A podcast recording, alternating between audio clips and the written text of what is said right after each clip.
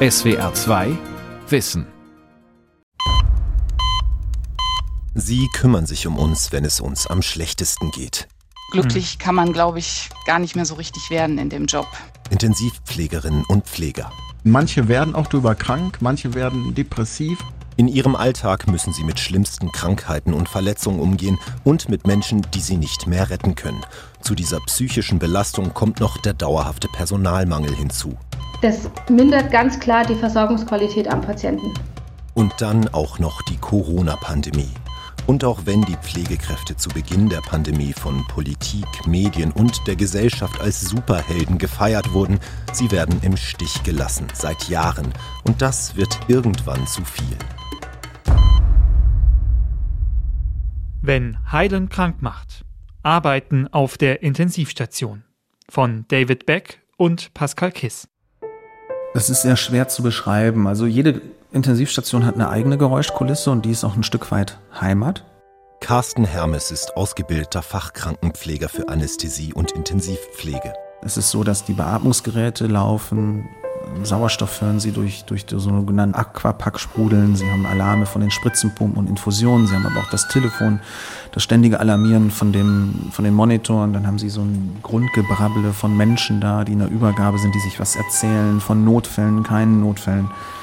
Und das brennt sich teilweise so ein. Und ich habe sogar schon mal auf dem Sofa im Halbschlaf versucht, einen Alarm auszumachen, der nicht da ist. Das kennt auch jeder, der lang genug in dem Bereich arbeitet. Die Intensivstation im Kopf abschalten. Das ist nicht einfach, aber wichtig. Hermes hat lange als Krankenpfleger gearbeitet, einige Zeit davon auf der Intensivstation, auch als Stationsleiter. Mittlerweile ist Hermes Sprecher der Sektion Pflege der Deutschen Gesellschaft für internistische Intensivmedizin und Notfallmedizin, kurz DGIIN. Wir sind ja nur Menschen, wir sind keine Roboter, wir sind, auch wenn wir als Superhelden gefeiert werden, nicht unverletzlich oder unangreifbar. Und natürlich haben sie dann auch als Stationsleitung damit zu tun, dass Alkohol- und Drogenmissbrauch stattgefunden hat und Menschen dann irgendwann nicht mehr arbeitsfähig waren und, und dass die ein oder anderen psychischen Erkrankungen sich irgendwann entwickeln dass ein Mitarbeiter, ein Kollege, und das ist jetzt nicht nur Pflege, sondern das zählt fürs ganze Team, ähm, das sind die Ärzte, die Physiotherapeuten genauso mit drin, es irgendwann nicht mehr schaffen, auf dem Weg zur Arbeit oder von der Arbeit weg diesen Schalter umzulegen und, und, und, und diese Distanz zu wahren. Und nicht selten fordert die Dauerbelastung auf der Intensivstation ihren Tribut. Was auf jeden Fall da ist eine Gereiztheit, die ähm, sich auch bis nach Hause zieht. Bettina Franz hat mehr als 30 Jahre Erfahrung auf der Intensivstation. Ich merke, dass ich schlechter geschlafen habe. Das kann ich auch von meinen Kollegen sagen. Ich merke, dass eine, ähm, eine Appetitlosigkeit beziehungsweise so ein komisches Essverhalten. Mal hat man Hunger, mal hat man keinen Hunger. Das liegt auch mit Sicherheit daran, dass man Pausen nicht einhalten kann, äh, dass so Essenszeiten geregelte überhaupt gar nicht mehr gegeben sind. Viele leiden unter Bluthochdruck. Das höre ich immer wieder im Kollegenkreis. Es auch junge Leute, die schon äh, Mittel gegen Bluthochdruck nehmen, Kopfschmerzen. Das sind so diese gängigsten. Auch bei ihrem Kollegen Matthias Kemp hat die körperliche und psychische Dauerbelastung Spuren hinterlassen. Bei mir persönlich war es dann so, dass ich ähm, mit einem Mal immer von jetzt auf gleich hohes Fieber bekommen habe. 39, 40 wirklich. Und dann ist mein Hausarzt damals hingegangen und hat gesagt, okay, wir müssen gucken, wo das herkommt. Äh, man hat aber nichts gefunden. Also das war natürlich auf der einen Seite gute, auf der anderen eine schlechte Nachricht. Symptome und Belastungen, die auch Jessica Diem kennt. Sie ist Mentaltrainerin für Menschen in Gesundheitsberufen. Außerdem arbeitet sie als Pflegekraft auf einer Intensivstation. Nicht zu unterschätzen, sagt sie, sei auch die rein körperliche Leistung, das Hochheben und Verlagern der Patienten, das viele stehen und laufen. Dann ist auf der Intensivstation vor allem auch immer eine gewisse technische Herausforderung. Also das heißt, so eine ECMO, also so ein Herz-Lungen-Gerät, Beatmungsgeräte, Infusionsmedikamentenpumpen. Also das wird gefühlt immer wilder. also das ist auch schon nochmal eine Herausforderung, da dazwischen überhaupt den Menschen noch zu finden. Und dann ist es natürlich schon auch das Emotionale, also dass wir wirklich Patienten einfach haben, die außergewöhnlich schwer und ähm, sterbenskrank sind und das Ganze häufig mit einem sehr, sehr langen Verlauf. Und ähm, da auch die Angehörigen mitzubetreuen, auch wirklich in so schlimmen und angstvollen Stunden, das ist natürlich schon auch nochmal eine große Herausforderung. Leiden, Überlebenskämpfe, Tod und Trauer. Was für viele Menschen eine absolute Ausnahmesituation darstellt, ist für die Pflegenden auf der Intensivstation Alltag. Dazu kommt der Schichtdienst, nachts und am Wochenende. Freizeit ist nur schwer planbar. Aber es ist ein Alltag, den Pflegekräfte früh kennenlernen, in der Ausbildung und während der ersten Berufsjahre. Für die Intensivstation ist dann noch eine entsprechende zweijährige Fachweiterbildung nötig, in der Pflegekräfte genau kennenlernen, worauf sie sich einlassen. Die meisten Intensivpflegekräfte entscheiden sich bewusst für diesen Bereich. Viele, nicht alle, aber viele würden damit wahrscheinlich auch zurechtkommen. Doch weil Stellen unbesetzt bleiben, müssen sie mehr Verantwortung übernehmen, Lücken schließen, die Medien Tag für Tag ansprechen. Deutschland leidet unter einem heftigen Pflegemangel. Auch eine Äußerst angespannt ist die Lage nach wie vor im Pflegebereich. Besonders die Arbeitsbedingungen werden für Pfleger immer schlechter. Müssen sich Deutschland ein Pflegenotstandsgebiet. Es fehlt an allem. Keine andere Branche hat flächendeckend einen so großen Fachkräftemangel. Und immer mehr Menschen brauchen Pflege. Doch es fehlt massiv an Personal.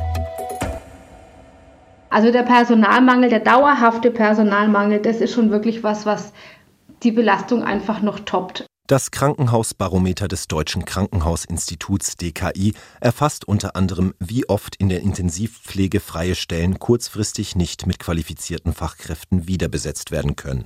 2009 war das nur in einem Fünftel der Krankenhäuser der Fall.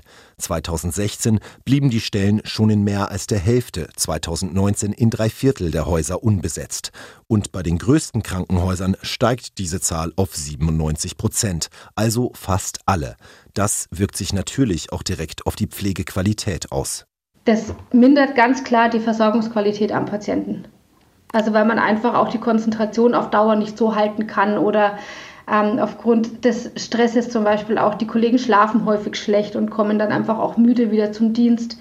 Und am Ende geht es definitiv am Patienten aus. Also das erkenne ich auch an mir selber, dass meine Behandlungsqualität definitiv irgendwann das Sinken anfängt, dass auch die Geduld einfach weniger wird. Also auch mal mit Patienten, die im Delir zum Beispiel sind, in so einem Verwirrtheitszustand, der sehr häufig ist auf der Intensivstation, dass da einfach die persönliche Zündschnur einfach kürzer wird. Das heißt jetzt nicht, dass wir Patienten irgendwie anmaulen oder so, aber es fällt auf jeden Fall schwieriger, da empathisch oder dauerhaft empathisch zu sein. Hört man diese Klagen, überrascht es, dass die Pflege in Deutschland insgesamt auf dem Papier gar nicht so schlecht dasteht. Im EU-Vergleich gibt es nur in Finnland mehr Pflegefachkräfte pro Bevölkerungsanteil, sagt Reinhard Busse, Professor für Management im Gesundheitswesen an der Fakultät Wirtschaft und Management der Technischen Universität Berlin. Das stellt sich aber, wenn man jetzt am Bett guckt, im Krankenhaus etwas anders dar, weil wir ja so extrem viele Krankenhäuser, extrem viele Krankenhausbetten und auch sehr, sehr viele Krankenhausfälle haben, so dass die eigentlich vorhandene große Anzahl an Pflegepersonal eben beim einzelnen Patient beim einzelnen belegten Bett sehr verdünnt ankommt und wir dadurch dort ein relativ schlechtes Personalverhältnis haben.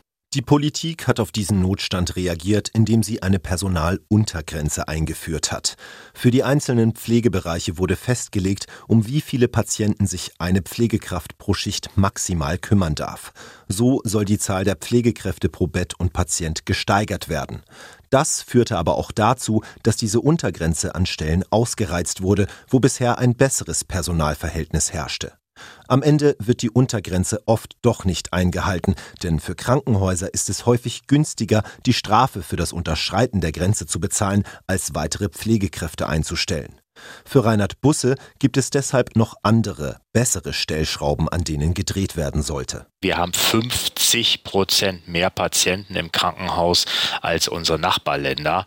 Das heißt, man muss auch an die zweite äh, Seite ran, dass wir nämlich gut überlegen müssen, müssen die eigentlich wirklich dort behandelt werden? Werden die nicht besser ambulant behandelt? Auch die Zahl der Krankenhäuser in Deutschland hält Reinhard Busse insgesamt für zu hoch.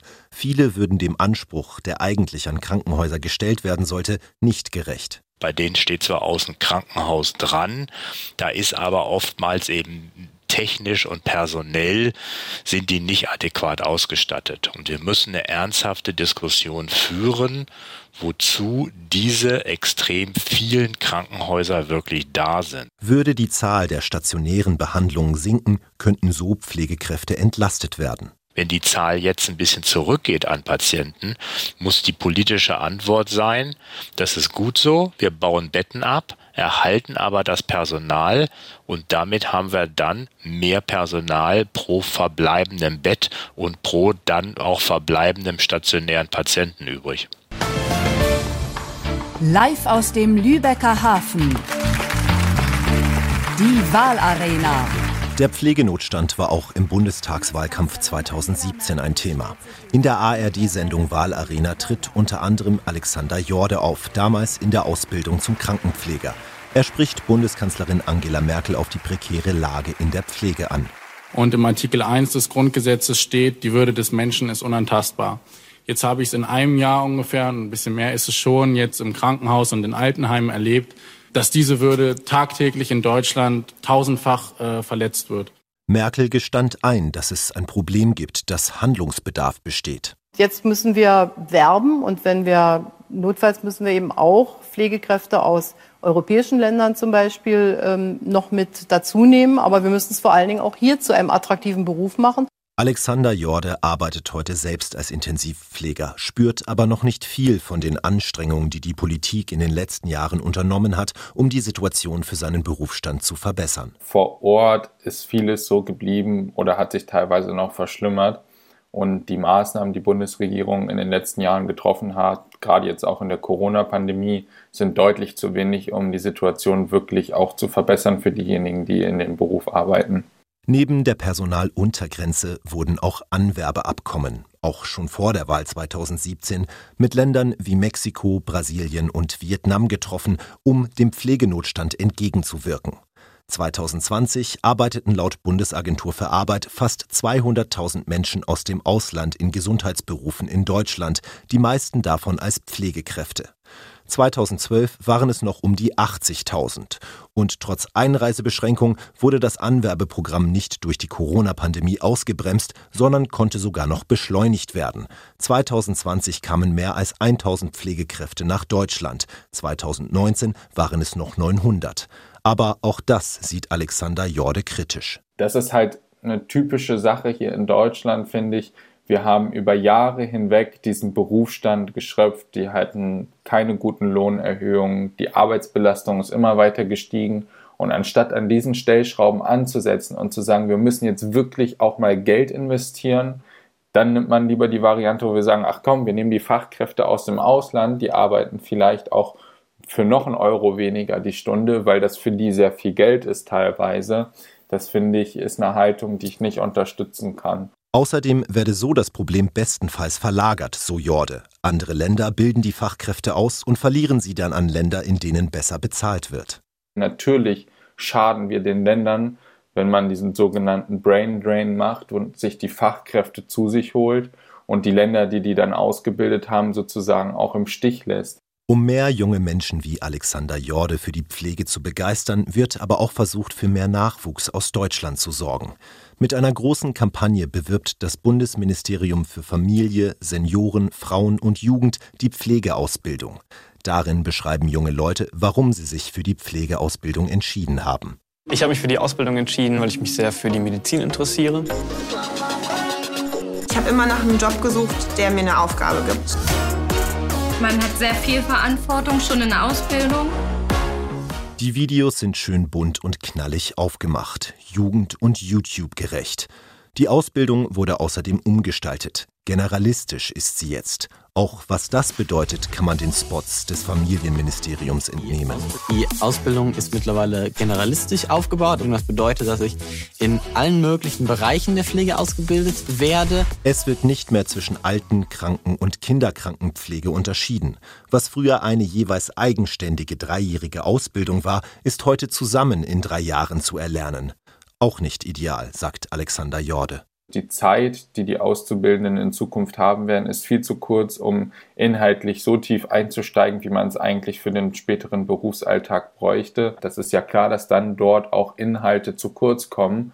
Deswegen wäre ich dafür gewesen, im gleichen Zuge auch die Ausbildung zu verlängern und zu sagen, da muss man aber auch mehr Möglichkeiten und mehr Zeit auch für Spezialisierung bieten, wenn man dann am Ende genau das gleiche Niveau haben möchte, wie es vorher war. Er fordert außerdem, dass neben der Ausbildung noch weitere Zugänge zum Pflegeberuf geschaffen werden. Das heißt, wir müssen die Möglichkeiten des Studiums, um in die Pflege zu gelangen, wie es in anderen Ländern schon lange üblich ist, in Deutschland viel stärker ausbauen, um somit auch mehr Menschen für diesen Beruf zu begeistern, die ein Abitur haben. Noch gibt es jedenfalls einfach nicht genug Pflegekräfte, auch auf Intensivstationen.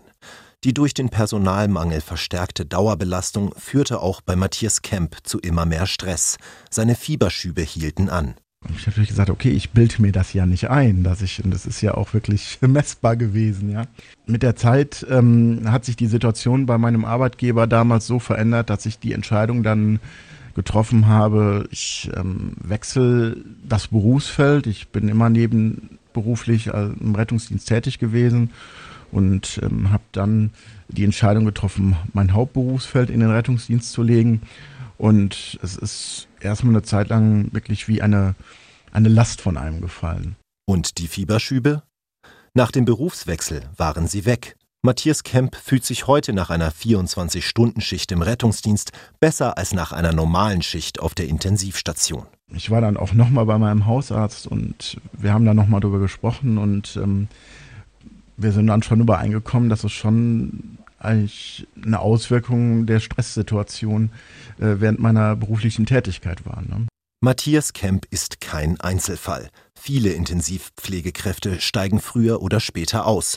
Und zwar nicht nur aus der Intensivstation. Ich kann mich auf Anhieb an 20 Kollegen erinnern, die im Laufe der letzten Zeit ähm, komplett aus dem Pflegeberuf rausgegangen sind, entweder in die Wirtschaft gegangen sind, also in den Verkauf von Medikalprodukten oder in die Berufsausbildung gegangen sind oder Pflegeforschung oder ähm, vielleicht ein komplett anderes Berufsfeld auch Intensivpflegerin Bettina Franz hat bereits vor der Pandemie Konsequenzen aus der Dauerbelastung gezogen. Da habe ich die Reißleine gezogen und habe gesagt, nee, also wenn, dann nur noch Teilzeit, damit ich irgendwie so verschnau längere Verschnaufspausen dazwischen habe. Und das, ja, das geht halt vielen so. Außerdem wechselte Bettina Franz den Arbeitgeber.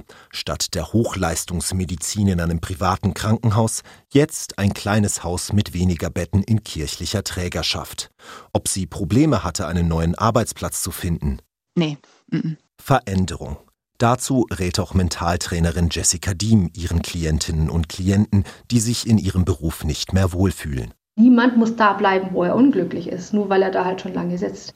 Und ich bin vielleicht ganz froh, ich bin ganz froh, dass wir jetzt in der Zeit sind, wo offener damit umgegangen wird. Ich habe den Eindruck, noch vor 10, 15 Jahren hat sich sowas wie Burnout kaum einer aussprechen trauen. Und mein Mentalcoaching mache ich tatsächlich, weil ich Kollegen helfen will, auch gerne helfen will, im Beruf zu bleiben, aber nicht unter allen Umständen. Bei ihrem neuen Arbeitgeber fühlt sich Bettina Franz zunächst wohl. Sie hat weniger Patienten, um die sie sich kümmert. Die Dienstpläne sind geregelter, das Arbeitsklima entspannter. Bis Anfang 2020. Die Informationen, die es über den rätselhaften Krankheitsausbruch gibt, sind sehr spärlich.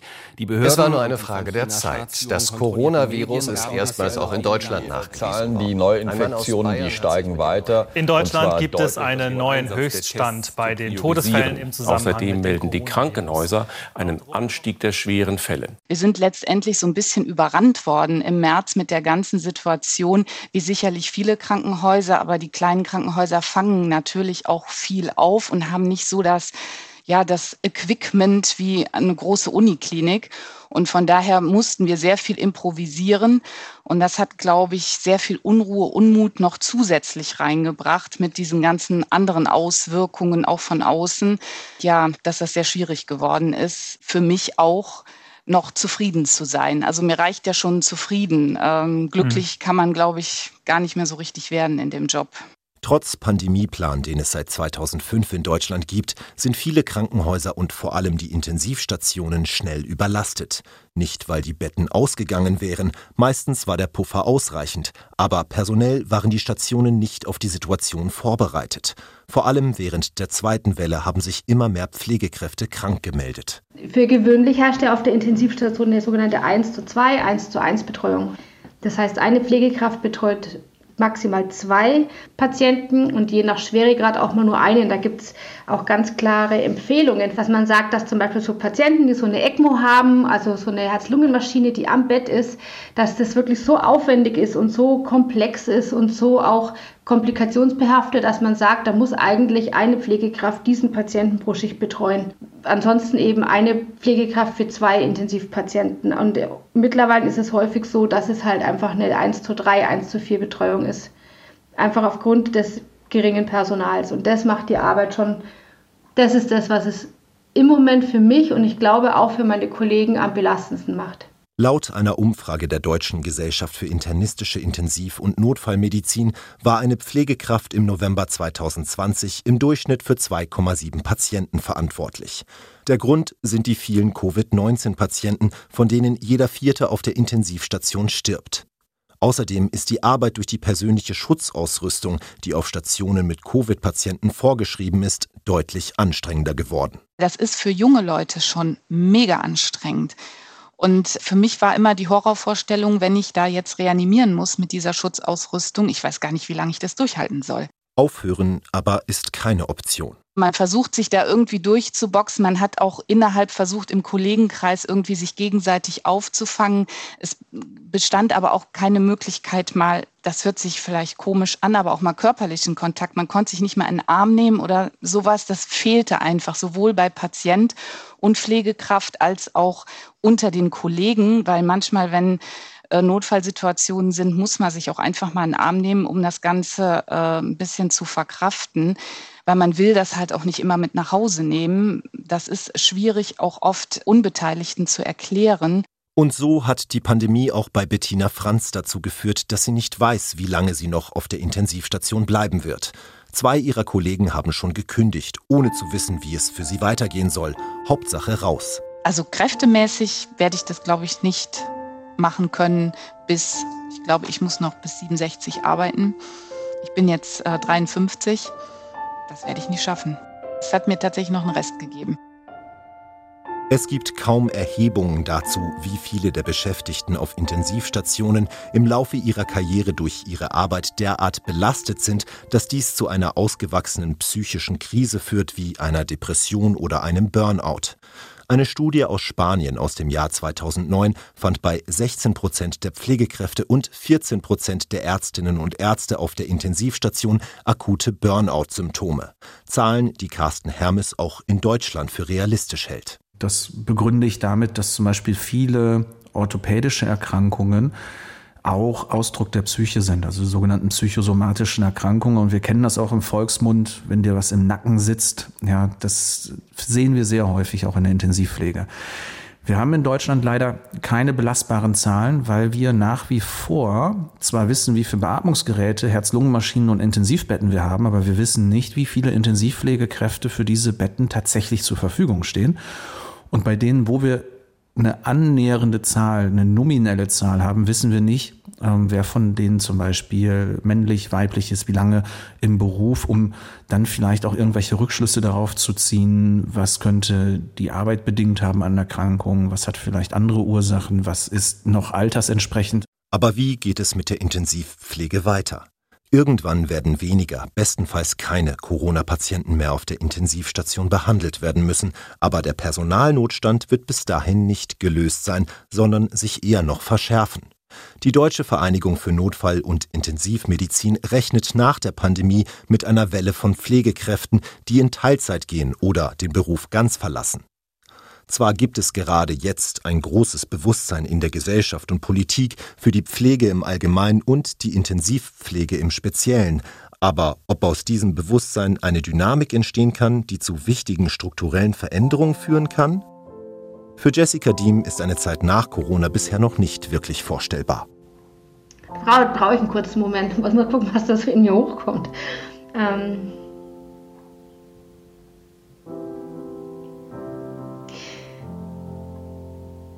also meine Befürchtung ist, dass es so bleibt, wie es ist. Und dass man tatsächlich einfach, einfach irgendwie so weiter vor sich hin dümpelt oder so.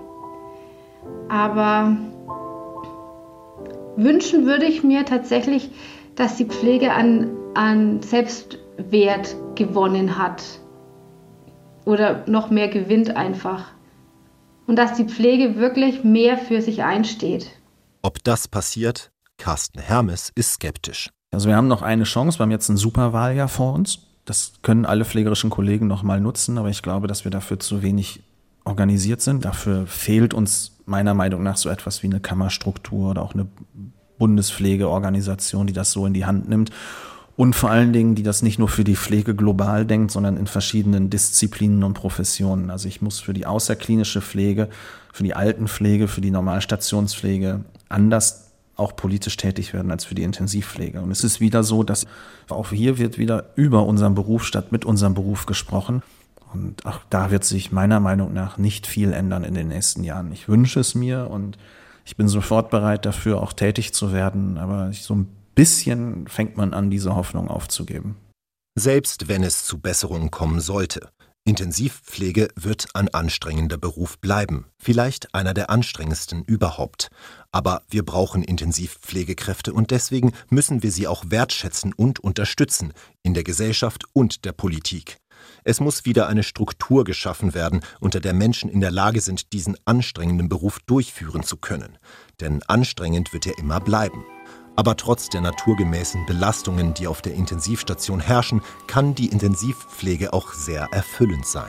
Wenn ich den Patienten so in den Tod begleiten kann, dass er sich wohlgefühlt hat, dass die Angehörigen sich wohlgefühlt haben, dann ähm, gehe ich zufrieden nach Hause. Und viele Intensivpflegekräfte lieben ihren Beruf, auch die, die wir in dieser Sendung vorgestellt haben. Ich würde niemandem sagen, mach diesen Beruf nicht, das ist der schlimmste Beruf, den man sich vorstellen kann, auf keinen Fall. Für mich ist auch nicht der Weg zurück ähm, komplett ausgeschlossen, wenn sich die Situation vielleicht mal ändert. Die Pflege ist immer noch ein ganz, ganz großartiger Beruf und auch ich würde nirgendwo anders sein wollen. Also das ist wirklich einfach ein Beruf, der einen so formt und die Emotionen, die man da erleben darf und die Momente, das ist immer noch so erfüllend und so wertvoll. Es geht nicht darum, schwarz zu malen. Und auch wenn ich jetzt vielleicht negativen Sachen gesagt habe und, und wir viele schreckliche Sachen haben, gibt es auch wundervolle Sachen in meinem Beruf. Und ich kenne unheimlich viele Kollegen, die dafür brennen. Und die sollten wir auch unterstützen und es jetzt nicht nur negativ sehen. Und äh, die Zuversicht sollten wir nicht verlieren. Ich kenne keinen Beruf, der einem diese Möglichkeiten und Chancen bietet wie Pflege. Und das ist sehr, sehr schön.